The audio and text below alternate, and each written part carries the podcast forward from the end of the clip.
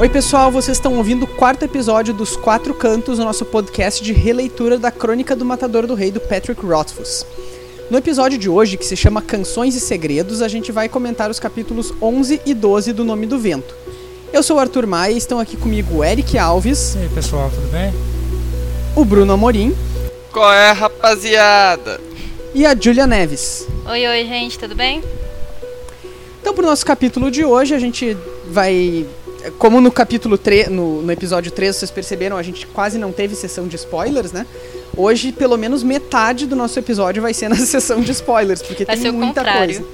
É, a, a, primeira parte tem muito pouco, mas a gente tem muita coisa para falar sobre, especialmente o capítulo 11. Mas ao mesmo tempo ele também deve ser um episódio curtinho, porque são só dois capítulos, né? Então ele não vai ser um episódio de uma hora e meia, que nem foi o nosso episódio 2 lá, né? Bem, pra gente começar então comentando sobre esses capítulos, o capítulo 11 se chama A Conexão do Ferro. E ele começa em uma cena de mais uma das aulas do Kvof com o Ben.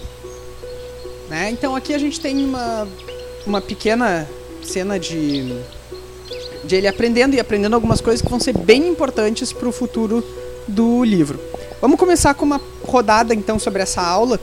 Pode começar por ti, Julia? Pode, tranquilo.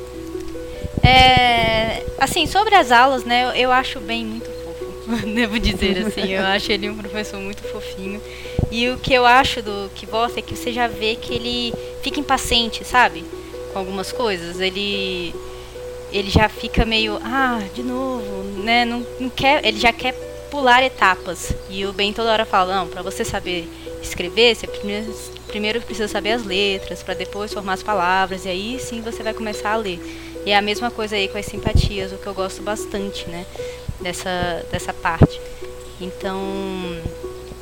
É, mas assim, do capítulo em si, em geral, né, o que eu acho que é mais legal mesmo é a canção é a, musiquinha que ele canta, né? E a mãe dele acaba pegando no, no final ali, né? E fica um pouquinho, né, um, um clima meio estranho.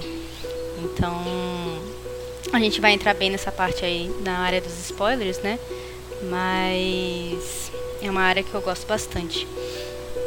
É, é uma dica, me... desculpe, hum, uh, pode, pode sobre isso, uma dica para todo mundo que não vai ouvir a nossa parte de spoilers, que está lendo e acompanhando junto com a gente é que vocês prestem muita atenção nas canções, né? O tempo todo, assim, elas são bem significativas.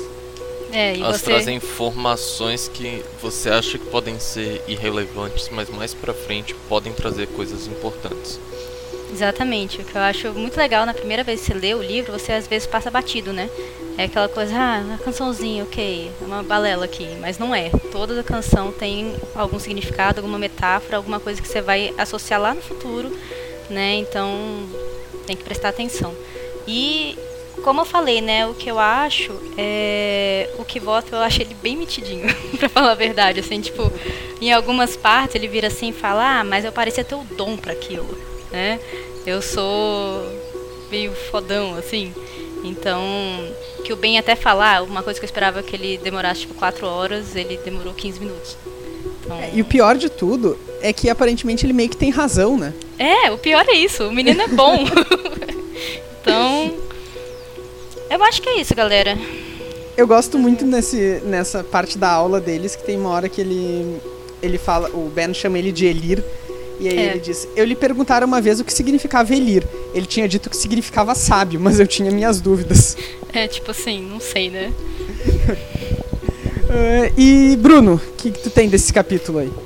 Ah, assim como, como ela comentou, é a parte de, desse estudo dele que vai tendo toda essa esse negócio de mostrando o pouco desenvolvimento, é, o desenvolvimento lento, mostrando um pouco de como é a simpatia, do fato do Ben é, chegar a brincar um pouco com ele quando ele pega e molha o ocre no piche é, para fazer uma ligação, para ajudar com essa ideia. Eu acho que é um negócio muito divertido. E quando ele começa a explicar um pouco da simpatia, que é que é um negócio assim, isso que vai A vai para B, que vai para C, que vai para D, que vai para A. Então é um negócio completamente circular e que é, é a, a, explicação um tanto quanto redundante, mas para quem não mexe com aquilo, realmente não faz sentido. E foi uma introdução pra gente também, né? Então Sim. é uma forma dele explicar pro leitor como que funciona, porque uma forma didática mesmo, né? Falando, ó, é assim, assim, assim, sabe? Gabá. É, agora É. a gente pode voltar no capítulo 6, né? Que foi um capítulo que a gente comentou, acho que no episódio retrasado. E aquela cena onde o Kvof explode uma garrafinha. Né? Ele fica Sim, bravo, explode uma garrafa. Então agora a gente entende um pouco, né? Do como é que. Porquê que pode ter isso pode ter acontecido e tudo mais. E uma coisa que eu acho legal também é quando ele começa a a mostrar e a a falar um pouco, explicar do que que é a simpatia que primeira vez que eu li isso foi engraçado porque me lembrou é, aula de química da escola, por mais zoado que isso possa ser. é, e quando, eu- quando eu li isso, porque me lembrou aquela. Na época da escola que se falava a lei de Rutherford, que nada se cria, nada se perde, tudo se transforma. E é exatamente isso que ele fala aqui, é, quando ele está explicando o efeito da simpatia, que é, a energia ela não pode ser nem criada nem destruída. Então, uma vez que você levanta algo, é, ele você está levantando os dois juntos quando você está mexendo algo com a simpatia você está mexendo os dois juntos e que e toda essa essa interação tudo isso vai sendo é, quanto com mais próximo mais dependente é. Eu achei isso um negócio muito legal. E no final também essa parte da da música que você vê que mexe um pouco com, com a mãe dela, dele, quer dizer, que tem, tem coisa mais aí que é realmente não é que tem vai ser explicado mais pra frente. É, agora, assim, a reação da mãe dele, se a- mesmo que a gente não considere o, a questão dos spoilers, né? Vamos tentando olhar só pra cena em si. Uhum. É uma reação bem plausível de mãe também, né? É, porque é por uma exemplo, a música- primeira vez que eu li, eu nem vi que tinha alguma coisa estranha ali. Uhum. Assim, eu eu, eu demor... primeira vez que eu li, eu demorei umas cinco vezes pra tentar achar a conotação sexual que ele fala que tem. eu né? também. Aí eu, eu li umas cinco vezes e falei, véi, aonde diabos? Onde que ela viu isso? Mas tá bom, é, a Leclerc A aí gente aceita, né? só aceita a bola pra frente e vai. Eu acho até que ele pode ter usado essa conotação sexual para esconder a, a teoria verdadeira. Sim. É, mas, mas o próprio Kvof, criança, entende que tem conotação sexual mesmo, né? Então, Ah, eu acho que talvez só tenha falhado em, em passar pro leitor de uma maneira que a gente consiga entender também. Sim, mas Eu não sei talvez se no inglês, na versão em inglês, tenha isso. Dar uma mais isso. É, É, às vezes ele só tentou É, achar se- uma. Como é? Às vezes ele só tentou achar uma. algo.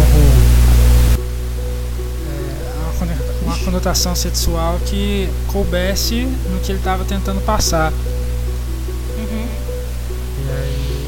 É, talvez nessa parte aqui em inglês, nessa parte aqui que vai falando, ah, um segredo que ela anda guardando, não vem dormindo, vem sonhando. É, aqui, ó, a- achei. Uh, seven things has Lady Leclas keeps them underneath her black dress. Então é tipo coisas que ela guarda embaixo do vestido. É que aqui só ficou sobre o vestido negro guardado, Uhum. né? É, é, mas eu acho que É. underneath fica mais tipo, hum, tá embaixo do vestido, hein? Uhum. mas, mas igual, assim, não é a coisa mais obscena aqui. É, enfim, Patrick St. Patrick. É. E. E Eric, tu tem alguma coisa sobre esse capítulo? É, acho legal só a primeira parte lá, da lei da simpatia, que ele explica de um modo bem didático, mas sem parecer muito. Ele tá te jogando informação. É bem natural. Parece que você realmente está lá escutando essa aula. É. É, ele tá usando um pouco daquele recurso que muitos escritores de fantasia eventualmente têm que chegar, né? Que é tu precisa que o teu leitor entenda qual é a tua mágica, como é que ela funciona, o que está acontecendo.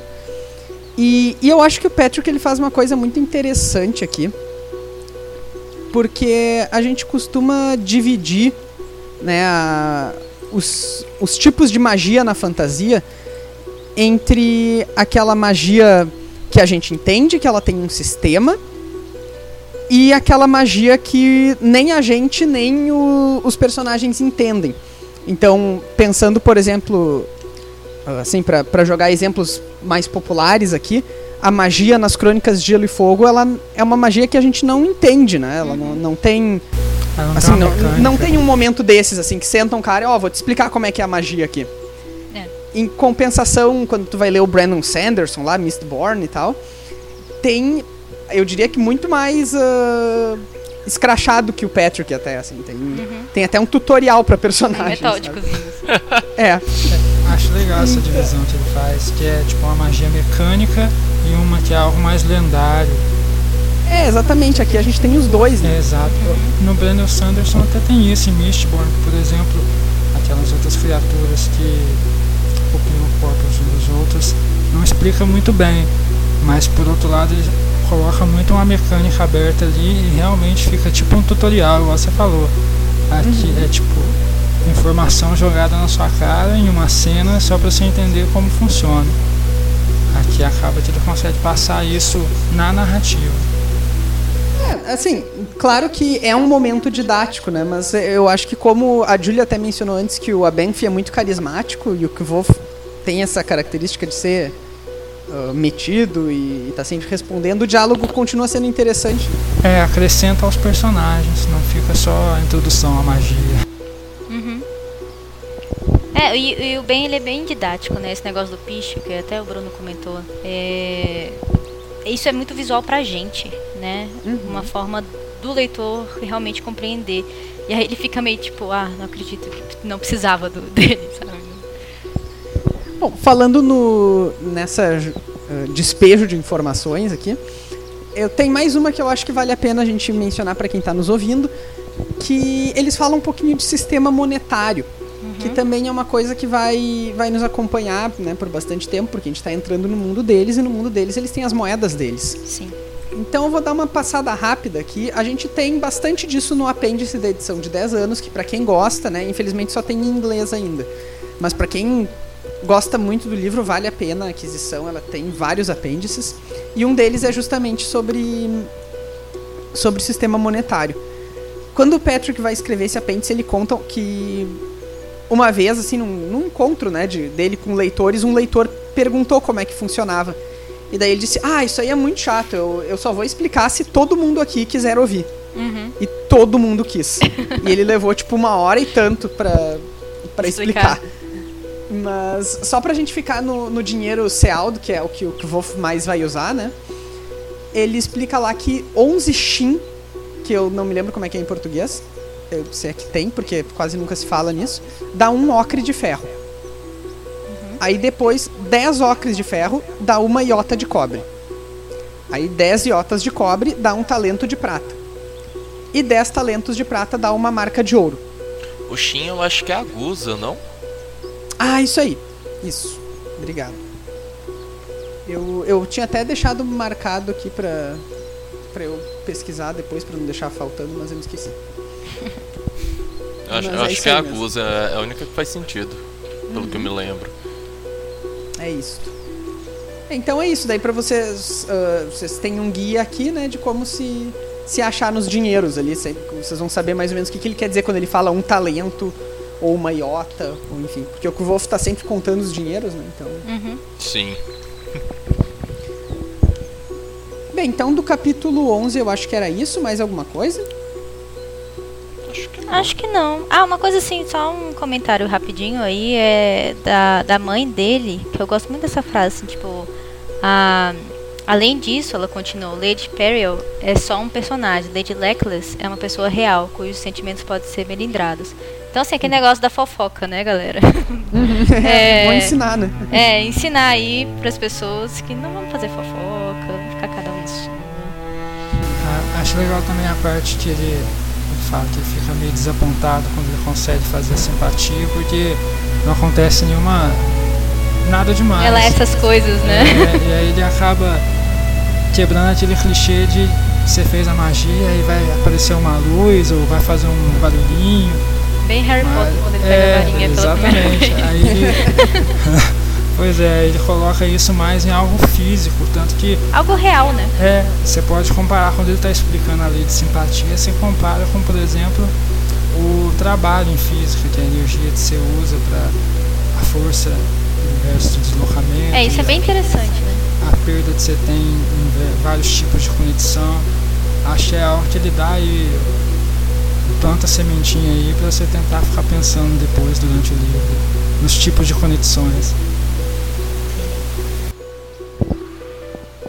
É, agora eu, eu acho que isso também ajuda a marcar um pouco aquela diferença, né? Porque quando a gente vai falar de nomeação, daí sim acontecem muitas coisas, né? Tanto que o Wolf já viu a nomeação.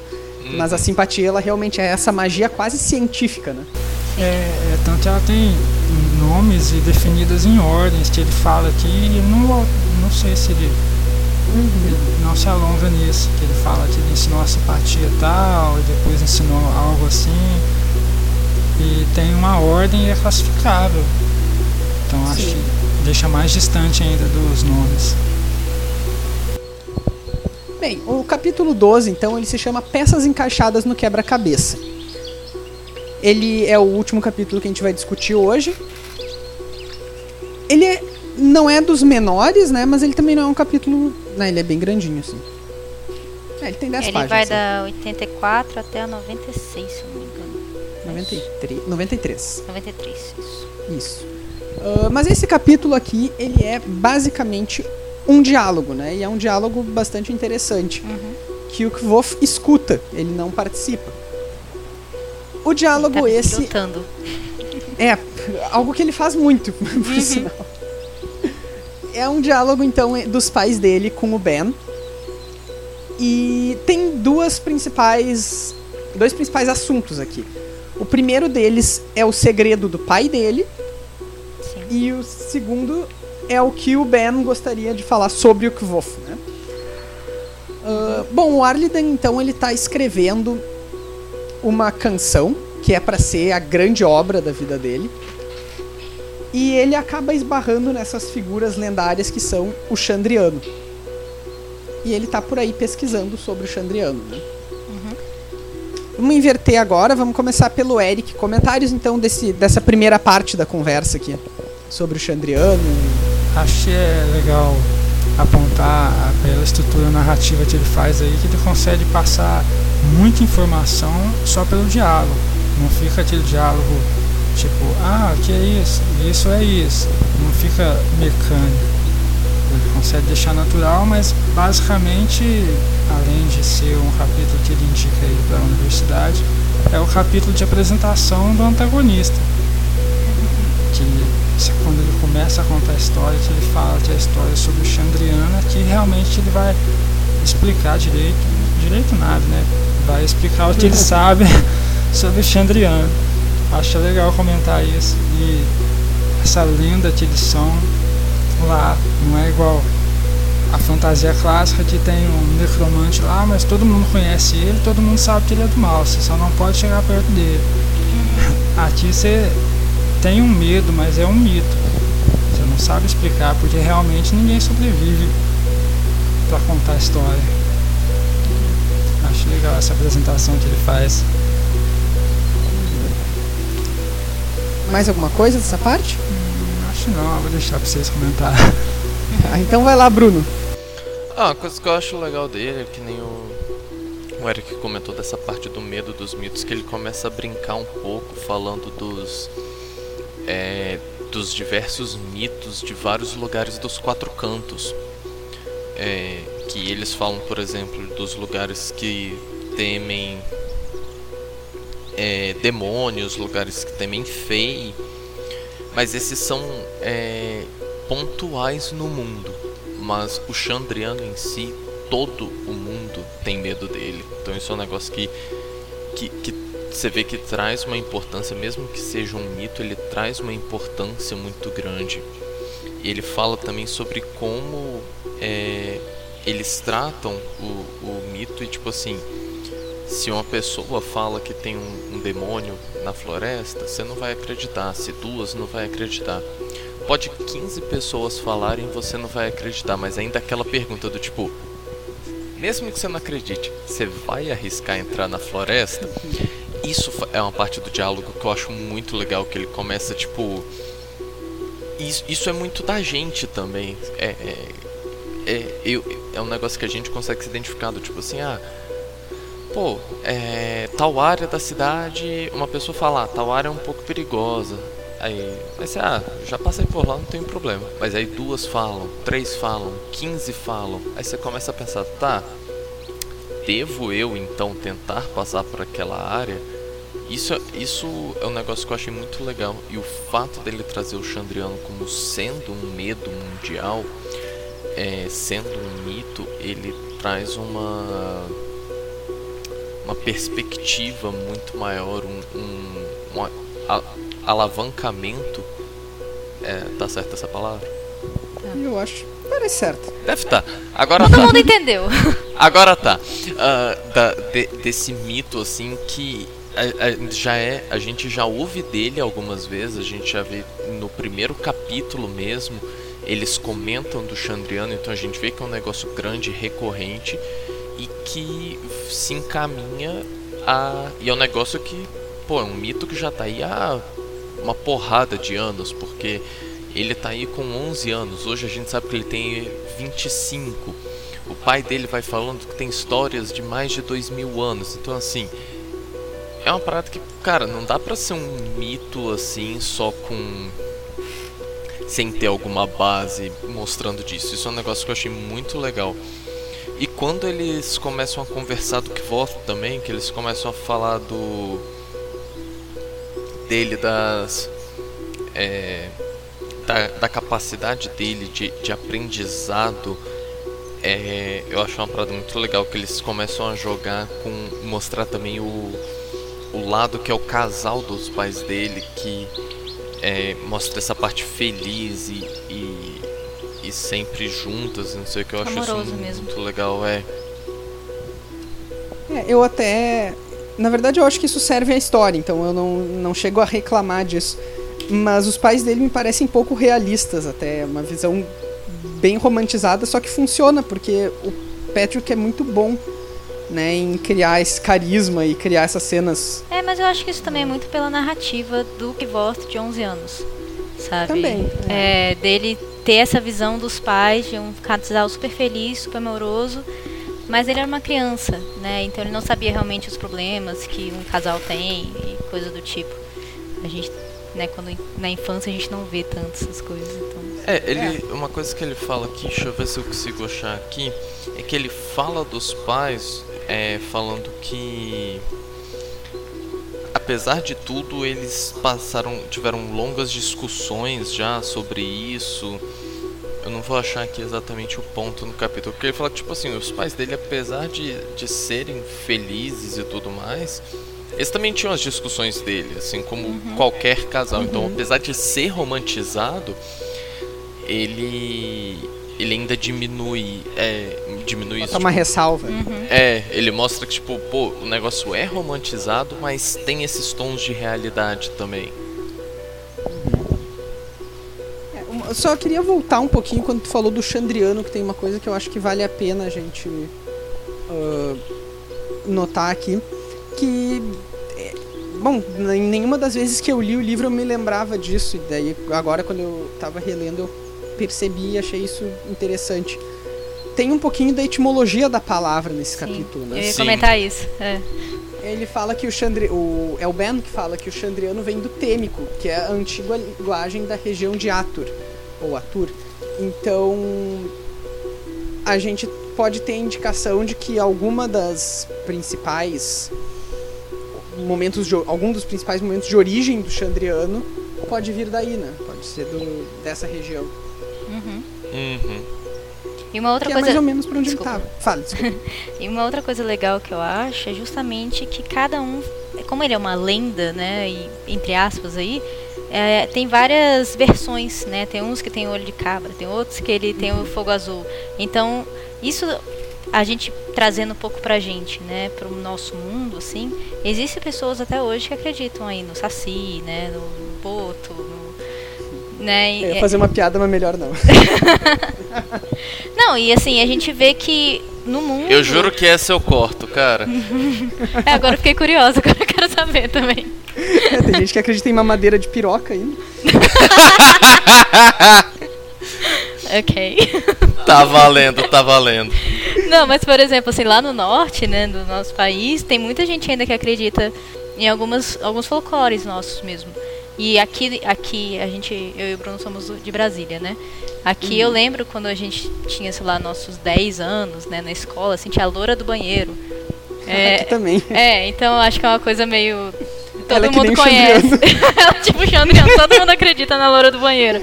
Né? E a gente já, ah, Saci, como assim acreditar no Saci? Né? Mas tem muita gente que é, leva isso mesmo pra vida. Né? Tem ainda muita mulher que fala do boto aí, né? Pra, pra desculpar os filhos. É legal que ele explica também um pouco do que o Bruno tava falando, desse tamanho desse mito. Ele fala que eles temem o Xandriano pelo desconhecido. Você não sabe o que ele quer, então qualquer coisa que você fizer pode ser motivo para ele te matar. Agora, a gente costuma. Eu comentei isso acho que no primeiro episódio.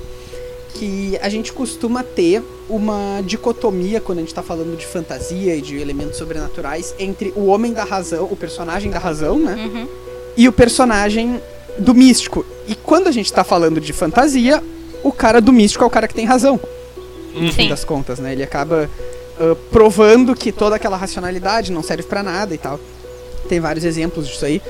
Mas uh, o Abenfi aqui, ele teoricamente seria o cara da razão. Porque ele é um arcanista, porque uhum. ele veio da universidade e tal.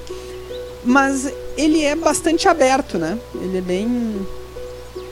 Uh, uma coisa Enfim, que eu acho que. Ele não paga pra ver, ele... né? É aquela coisa assim, ele. É, ah. Tanto que é ele que fala isso pro, pro Arliden, né? Tanto que porque ele poderia ser um, um arcanista que olha com desdém para esse tipo de coisa. Sim. Ah, esses burros aí. Mas ele é um cara bem. Enfim. Bem. Uh... Bem cabeça aberta, bem. bem isso, isso. Obrigado. Tu ia falar, Bruno? Não, é só que você falou do, da relação dele com Arden e eu lembrei de um negócio aqui que mostra que é, esse tempo do bem já com, com a trupe já, já deu uma intimidade dele. É, ele já tá um ano, né? é, que ele, pega, que ele pega aqui, ah, é, tem uma fala que ele fala aqui, ah, essa sua esposa é inteligente, Arl. Então, tipo assim, já tem até um apelido com o cara, já, já tem essa intimidade crescendo, que é um negócio que eu acho legal. Ele mostra que vai tendo essa evolução é, da, da trupe com ele.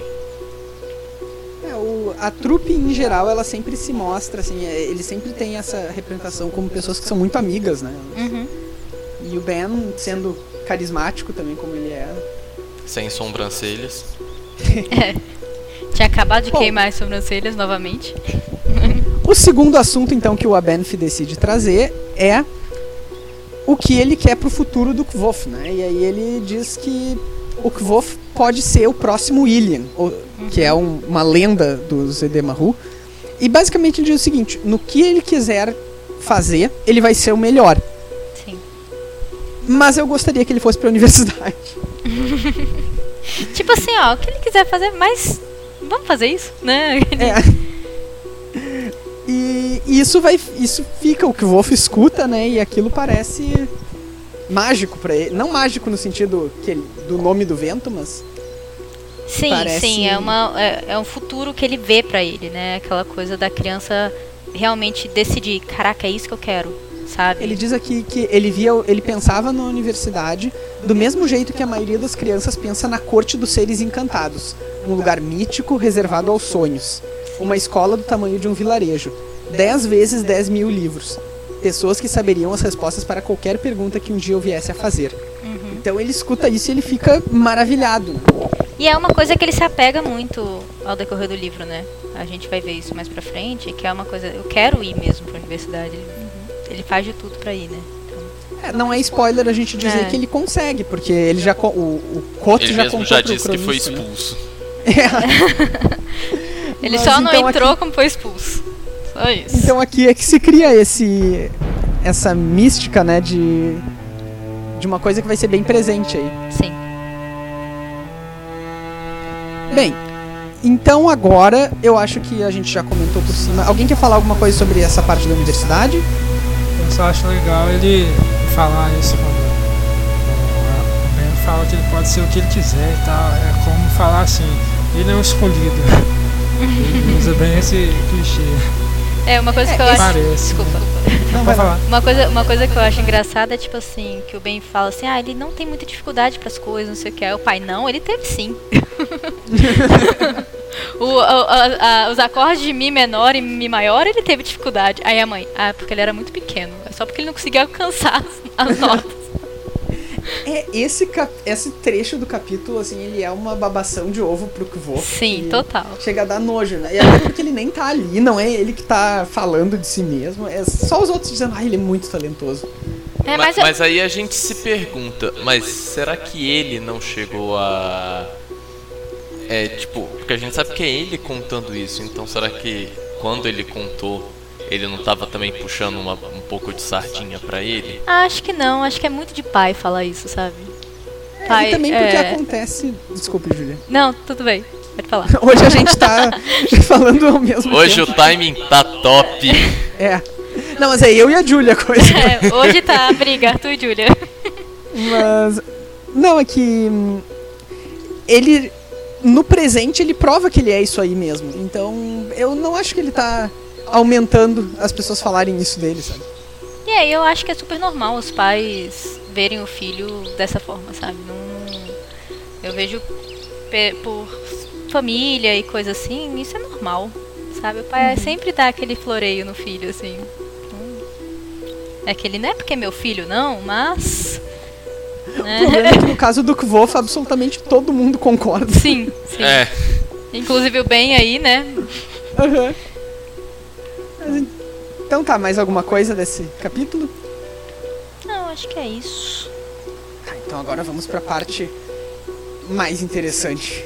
tan tan tan. Então, se vocês não querem saber spoilers do que acontece no resto do Nome do Vento, no Temor do Sábio, nos spin-offs, no que for, não passem dessa parte, voltem depois.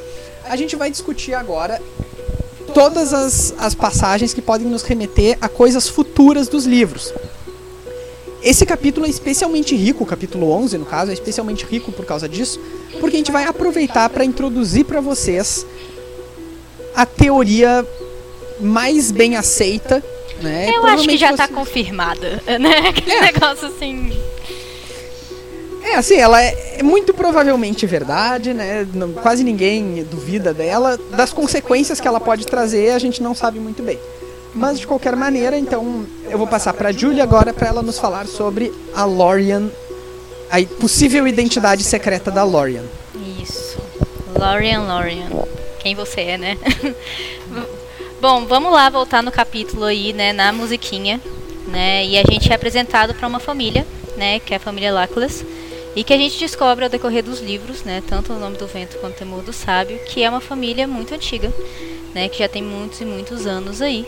Só que ela veio de uma família ainda mais antiga, né? Ela veio da família que várias, né? Tem o Loiclus, Loclus ou Loilus, que acaba sendo traduzindo para Loclas, né? Que é o sem fechadura, vamos, po- podemos traduzir dessa forma, né? E aí, é, depois de uma briga, essa família se separou e formaram outras famílias e uma delas é a Laclas. E no Temor do Sábio, o que volta ele acaba sendo contratado, né, por um Maer, para escrever cartas para cortejar, né, a Melun Laclas, que a gente acaba descobrindo aí depois que, né, existe a teoria que ela pode ser irmã da mãe do Kivotha. Eu vou explicar aí rapidinho por quê, né, da onde que sai essa teoria, tá bom? Que vai ser o seguinte, Lá no, no, no capítulo 67 do Temor do Sábio, né, a gente encontra, o Kivotha encontra pela primeira vez a Melun, né, em um banquete. E nesse banquete ele fica assustado com as feições dela, como que ela é familiar a ele, ele fica se perguntando por que, que ela é tão familiar é, o rosto é, não é estranho. Ele fica, ah, será que eu encontrei ela em algum outro lugar e tal? Mas não, nunca é certo, né? E aí, depois, a gente descobre aí que ela tem muita raiva do Zedenahu. Ela fala com desprezo no banquete, ela meio que tá com o pau assim, ah, esses bandidos, né? Com uma forma bem, bem de desprezo. E depois a gente descobre que, na verdade, ela tem essa sensação por conta da irmã dela, que foi a Natalia Laclas, que fugiu com uma trupe. Né? Largou tudo, largou a riqueza, largou o conforto, largou a herança dos Laclas e fugiu para seguir meio que seu coração mesmo, se apaixonou por um por um artista e fugiu. Isso tem muito a ver com a mãe do Kvoth. Né? Gente, vocês podem ir falando também, tá? eu tô aqui num monólogo, mas tipo, vão falando não, comigo. A parte que mais me surpreendeu é o fato de você ter ido pesquisar o número do capítulo, tô de cara. Isso... Não, eu, eu botei Luckless no Temor do Sábio, Ctrl F, e fui em cada muito, frase. Muito justo. pra ver direitinho, assim. Então. Agora, peraí, me perdi. tá. Eu tava falando sobre a. A Natália. A, a é. E a Melon que seguiu. A Natália que seguiu o coração dela e tal. Isso. E aí, né, a gente volta aí nesse capítulo quando a gente tem a música da Lady Luckless e a gente vê a reação da mãe do Kvoth, que é uma reação, eu acho, até um pouco meio exagerada. Assim. É, a gente até discutiu agora, né, se, se valia. Era aquilo tudo ou não era. Eu acho que tem realmente a ver, isso é opinião minha, que ela se sentiu ofendida com a música, né? E ela realmente não queria que o próprio filho cantasse uma música dessas, né? Então. Eu concordo contigo, assim, eu acho que pra gente que, né, tá já sabendo de tudo isso, volta aqui, fica evidente. Sim. O que eu quis dizer lá atrás era mais no sentido de. para quem não sabe de nada disso, Sim. essa cena ela não é tão estranha assim, sabe? Ela não é. Uhum. Pô, uma mãe não quer que o seu filho saia cantando É, nada obsceno por aí. É, A menino- maioria das mães, pelo menos. Menino de 11 anos. Hum. Ah, tem tanto menininho aí cantando umas músicas que eu vou te contar. Rapaz, que eu já vi de moleque cantando no funk, de menina cantando no ônibus, eu, eu tenho até medo. Então, voltando aí, né, ele descobre muito com Cáudicos, né? Vocês lembram dele, o arcano do Maer, que ele fala muito da família dos Lacles, né? É ele que conta aí um pouco da história. E ele tem fala de duas coisas bem legais que eu acho que vale a pena citar aqui. Não tem muito a ver com, com o capítulo, mas é, é legal. Que são as relíquias da família Lacles também. Né, que é dito aí que tem uma porta sem maçanetas. E a gente já sabe aí que o terceiro, o terceiro livro, né, é... Como é que ficou o nome? Esqueci. Doors of Portas de Stone. pedra. Doors of Stones. Então pode ser que tenha, tenha alguma relação. E outra coisa que eu acho legal, né, é que ainda tem uma conexão que a gente vê lá no Temor Sábio também, quando que volta tá com o William e com o Simon. É, e ele lembra da família. E é a primeira vez que ele fala o nome da mãe dele, depois que eles faleceram, né? Que aí ele canta uma canção que fez a mãe dele, olha aí a briga, né? A gente falou que os pais dele, o romance dos pais, mas foi o dia que o pai dele dormiu embaixo da carroça. Então, ele ele cantou para ela uma música que ele fez para ela. E em português não tem muito muitas conexões com a tradução, a gente acabou perdendo um pouco da brincadeira de linguagem aí que o Rothfuss fez em inglês. Mas isso é no capítulo 36 do Temor do Sábado, se vocês quiserem pegar. E ele canta assim, em português, tá? Morena Lauren de Arden Esposa. Tem cara feia de raposa, a voz é de espinhosa bolota, mas ela faz contas feito um agiota. Cozinhar não sabe o meu amor, mas na contabilidade tem seu valor. Com todos os defeitos, devo confessar que vale muito a pena fazer com que a pequena não fale, não pare de contar. Em inglês, tá? Essa última parte, o não fale, não pare de contar, é not tally a lot less. E tally pode ser uma um apelido para Natalia. E se a gente lê corrido, Natalia Lotless. É, Natalia Luttless. Então entraria o nome dela aí logo no final, né? O que é bem, é bem bacana. O que eu acho que é um, um dos maiores pontos aí da, da teoria de conexão da mãe dela sendo a Natalia Luckless, Luckless que fugiu né, com uma trupe para viver um, um romance né, e largar toda a mordomia da família aí, né, da riqueza. E a gente já sabe disso, né? Ela já já, fal, já falou pra gente no, no nome Tem uma na outra canção ali tem uma frase que tu falou antes sobre a Lady Leclerc é uma pessoa de verdade com sentimentos. Uhum, Fica até sim. meio irônico quando a gente tem isso em vista, né? Porque é, a Lady Leclerc é uma pessoa que sou eu. É, é, eu até Ou anotei então aqui. até a minha irmã, mas enfim, somos nós. É. Ela- logo depois ela diz o seguinte: Acho que você poderia se redimir com Lady Leclerc e comigo. E Ah, comigo. sim. É, eu até anotei isso aqui, esqueci de contar. Que, que. É, tipo assim. Pede desculpas. Tem uma, uma outro, um outro, talvez tenha sido um achado meu, porque eu não vi ninguém falar disso, eu dei uma pesquisada. Mas vocês lembram que tem uma, um xingamento pro Zedemahu, né? Que é. Em português é rávia, Uhum, em inglês é revel. uhum. E nessa canção aqui, deixa eu só abrir. Ah, o finalzinho dela é. Leckless likes her riddles reveling. Sim. Então, é, reveling vem de revel, né? do- que é o, exatamente essa palavra que se usa pra xingar o Zedemahu. Então é como se a, a Leckless gosta, daí her riddle, que seja a sua charada, Sua charada. mas, ah, mas gosta de rávias, né? Gosta de. O que pode significar que ela gosta de Edemahu. Sim. Dentro de um. Se a gente usar aqui a. pegar exatamente essa palavra, né? É a palavra que é usada pra xingar os Edemahu. E é algo que a.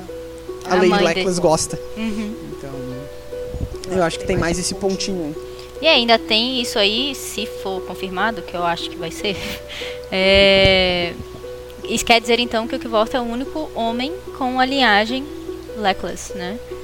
É, vivo, que a gente saiba. Então. Pode ser o grande. O cara que vai abrir a porta, ou então a, a caixa, né? Que a Melon entrega pra ele lá no Temor do Sábio também. Então. É, como os Leckless são uma família muito misteriosa e tem muita, muitas pontas sobre eles, né? Sim. É muito difícil a gente conseguir, eu concordo, acho que tu trouxe bons exemplos aí. É muito difícil a gente. Bom, agora que a gente sabe que o, muito provavelmente o Kvof é filho da Natalia. Tá, e daí? É. Porque tipo, os ele- pais, os pais desertaram ela. Eu esqueci de falar isso, mas os- tipo, ela não. É, ele, ele é um filho fora de um casamento, ele fala até que os pais dele nunca se casaram. Né? Então. E eu acho que eles não se casaram muito por conta disso, né? Porque ela teve que mudar o nome dela, ela teve que, né? Teve todo um. um- Esconder, ajudar É, até a esconder. esconder um pouco dela. então, deve ter sido um dos motivos pra não se casar. Oficialmente, assim. Se a gente der uma olhadinha com um pouquinho mais de calma nessa canção, nessa do capítulo 11 mesmo, ela tem vários possíveis significados, né? Ela é muito difícil da gente. E é bom lembrar que ela tem duas versões. Sim, tem a do menino também, no Temor do Sábio. Exatamente. É. Lá no Temor do Sábio tem uma versão que é um pouquinho diferente. E, e eu tive bastante dificuldade com essa música, assim, para tentar tirar uma, uma interpretação dela. Eu conseguia encontrar vários pontinhos, sabe? Várias coisas que, hum, quem sabe. Sim. Eu abri aqui, eu encontrei um É, deixa eu ver artigo. se eu acho aqui também. Eu tava aberto aqui, o do menino. A outra versão? Ah, É, tá. aqui, Ah, ó, Boys Version. É, Tem, a, tem um artigo que é muito bom, que é do site da editora Thor. T-O-R só, não é Thor do Deus Trovão. T-O-R.com. Que se chama Rothfuss Reread Speculative Summary 5. Leckless likes her riddle reveling. Ah, eles usaram a mesma frase que eu. Speculations on Lecklesses. Ah, e eles dão uma. dão uma boa passada nessa teoria, apontam várias possibilidades. Ah, eu vou tentar me lembrar de deixar esse link na descrição. Mas algumas das coisas que me chamaram a atenção aí é que quando ela fala que do segredo de- debaixo do vestido, né, o Sim. que ela guarda embaixo do vestido, talvez aqui a gente possa estar falando de gravidez, caso a Sim. Lady Leckless seja Natalia, talvez ela tenha Kvof. ficado grávida do Orliden, do Kvof, e aí fugiu. É, que ela, que ela até que- fala nesse capítulo que eles estão comentando da universidade, né? Que ah, teve um cara aí que que me, apa né, me apaixonou, tirou minha virtude. Ela comenta alguma coisa assim? Pode, é isso, isso mesmo. Pode ter sido, pode, ó, né? Pode ter relação aí. Depois ela fala de uma porta sem maçaneta e que contém enchentes e bom, a gente sabe que existe a porta dos Leclas. Sim. Uhum. E é, eu acho que as que eu ah, e, e, outra coisa que me chamou a atenção também é que são sete coisas, né? Assim como o Chandriano. É assim como o Chandriano. Sempre o sete, né? O sete é cabalístico aí. É, a tese central desse artigo da Thor que eu mencionei é que essa canção tá apontando para sete sinais do Chandriano. Eu não concordo muito com eles, acho que eles forçaram um pouquinho na interpretação ali, mas vale a pena dar uma uma lida depois se alguém quiser. É, tem. Ah, que... Desculpa. Pode falar. Não, sem problemas. Uma coisa que eu tava é, vendo aqui a versão que, que a Jill mandou do, dos meninos é que falam ela é muito mais voltada pra, pra porta do Laclas do que pra, pra coisas sobre a lei do Laclas. E traz algumas coisas interessantes, que aqui ele fala um anel não usado, uma palavra forsworn, não seriam proibida, né? Mas eu esqueci o termo mesmo. É, o tempo que deve ter certo, a, a vela sem luz, o filho que traz o sangue, a porta que segura a enchente e uma coisa é, mantida Amarrada, muito próxima. É. É. E, aí, e aí, lendo aqui, algumas coisas são interessantes. Uma lâmpada sem luz pode muito bem ser uma lâmpada de simpatia, que a uhum. gente vê que é um, é um negócio que é muito utilizado por ele em toda, toda, toda a, saga aí, né? dele. Né? Uhum. É, e também é, uma outra coisa que eu pensei é aquela lâmpada que ele mesmo desenvolve para defletir flechas de bestas. É, que quando ele volta, é, ele tem uma grana esperando por ele por conta da venda que ele faz uhum. delas.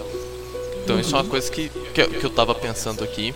Uh, o tempo ser certo uh, seria uh, ele poder amadurecer e tudo mais, que entraria no, no principal que eu quero chegar, que é o filho que traz o sangue. Isso, para mim, grita que voz. Sim. Sim. Ele grita que voz assim de todas é porque, as formas. É, em inglês é son, né? Porque em português o filho a gente pode até pensar, né, outro gênero aí também. Mas em inglês é son, né? E fica realmente, é um, é um menino, é um, um filho mesmo que vem. E que nos reflete a outra, a, a, vers a girls version, né? A versão da, uhum. que o Kvof canta, que é que lembra do, da coisa mantida debaixo do vestido, a gravidez e tal. Então. Uhum. É, isso é um negócio interessante. Então, tipo assim, é, ele vai ser o destinado a abrir as portas do Laclas. E e, e aí algumas coisas que eu acho que eu vi uma vez que eu achei interessante, que é uma delas é um anel não usado. E a Lady Lackless, quando ela. A Meluan, quando ela descobre que o Kvoth é um Hu, ela acaba entregando para ele um anel de osso, se eu bem me lembro, não? Sim, isso mesmo. E. Do desprezo, que, né? É. Exatamente. E é o anel que o aquele amigo dele que ele salva o Maier, o servo do Maier, Stapes. o Stapes, ele fala que é um anel que uh, não é para ser usado, que ele mostra que alguém tem um desgosto por você e tudo mais, que é algo a não ser usado. Então, assim, é, são coisas muito interessantes que vão mostrando esses pequenos detalhes. É, eu, eu tive uma outra interpretação do, do anel, mas é muito boa. melhor que a tua. É, muito melhor, assim, meu, meu foi pra casamento, sabe? O meu foi, tipo, ela, ela é casada, mas não usa um anel, entendeu? Tipo, não foi oficial, uma coisa assim. Interessante. É. Até por. Na verdade, o anel aparece nas duas versões, né? Sim ele uma na, na versão na primeira versão ele diz que uma das coisas que a Lady Leclas guarda debaixo do vestido dela é um anel que não é para ser usado uhum. e na outra diz que na, na entrada da porta dos Leclas tem um anel que nunca foi usado sim talvez não seja nem a mesma né talvez enfim não sei. Minha cabeça tá doendo já. Teorias, galera, teorias. Eric, alguma coisa aí dessa parte de. Eu tava aqui lendo uma versão do menino, que eu não lembrava dela, e pensando nesse artigo que você falou sobre ser os sinais do Chandriano. É, talvez algumas coisas que possam caber é, por exemplo, se ele estiver falando de cada verso for um dos Chandrianos, quando ele diz uma vela sem luz, pode ser, por exemplo, o Haliates. É, outra coisa que me veio à cabeça agora é que quando fala da porta que segura a enchente, é que a porta do arquivo, se eu não me engano, ele consegue entrar pelo subterrâneo, que é cheio de canos. Talvez possa ter alguma relação e a porta do arquivo ser a porta do Interessante teto. disso. eu É, e enchente, enchente pode nem ser enchente literalmente, Enchente, né? enchente, Pode é, ser de então, conhecimento, pode ser de. Sim. É, Olha que curioso isso aqui, ó. Ah, a- o mote aí da, da, da versão do Temor do Sábio é, são sete coisas que ficam na entrada da porta, né? Uhum. Uhum. Daí f- que a gente comentou do anel, a gente falou da vela, do tempo, que é bem abstrato, mas uma delas é uma porta. Então tem uma porta que fica na entrada da porta. E isso combina com, por exemplo, aquele verso onde eles falam no capítulo anterior, não, na verdade no próximo, que o Ben está falando sobre o Chandriano e aí ele fala que é uma parte que o Volt perde a conversa. Que ele fala deles entrar na sombra e depois quando você vai ver, quando eles matam o pai dele, que eles, entre aspas, entram no Haliates e somem. Então ele é uma porta.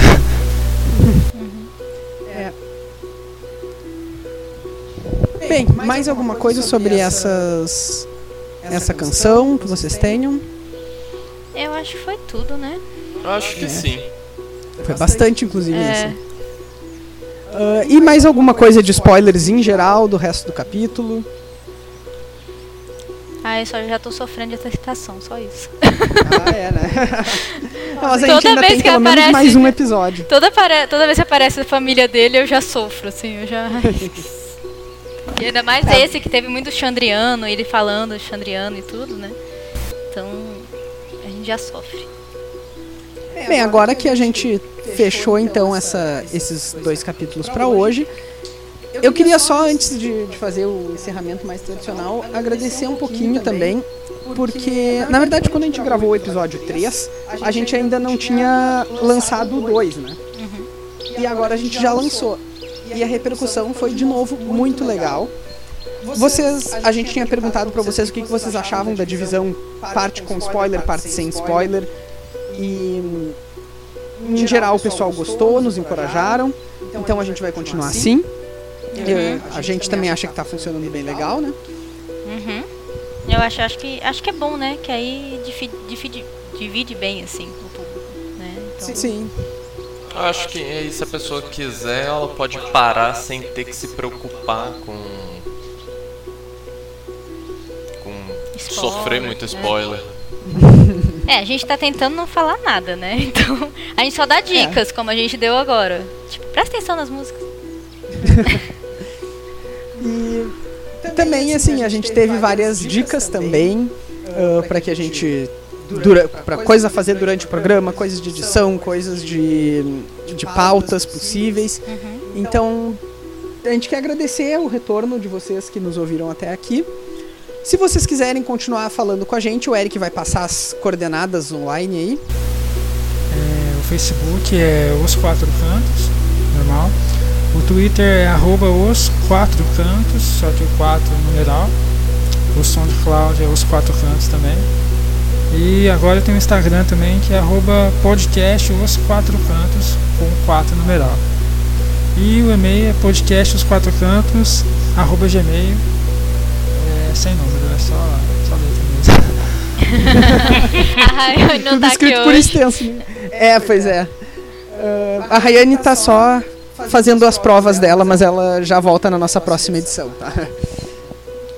Na E nós todos. Oi? Na próxima ela volta. Próximo episódio. E, e nós todos voltamos daqui duas semanas com o nosso quinto episódio, no qual a gente vai discutir os capítulos 13 e 14. Então é isso, até mais. Muito obrigado por terem nos escutado. Valeu, galera. Valeu. Valeu, gente.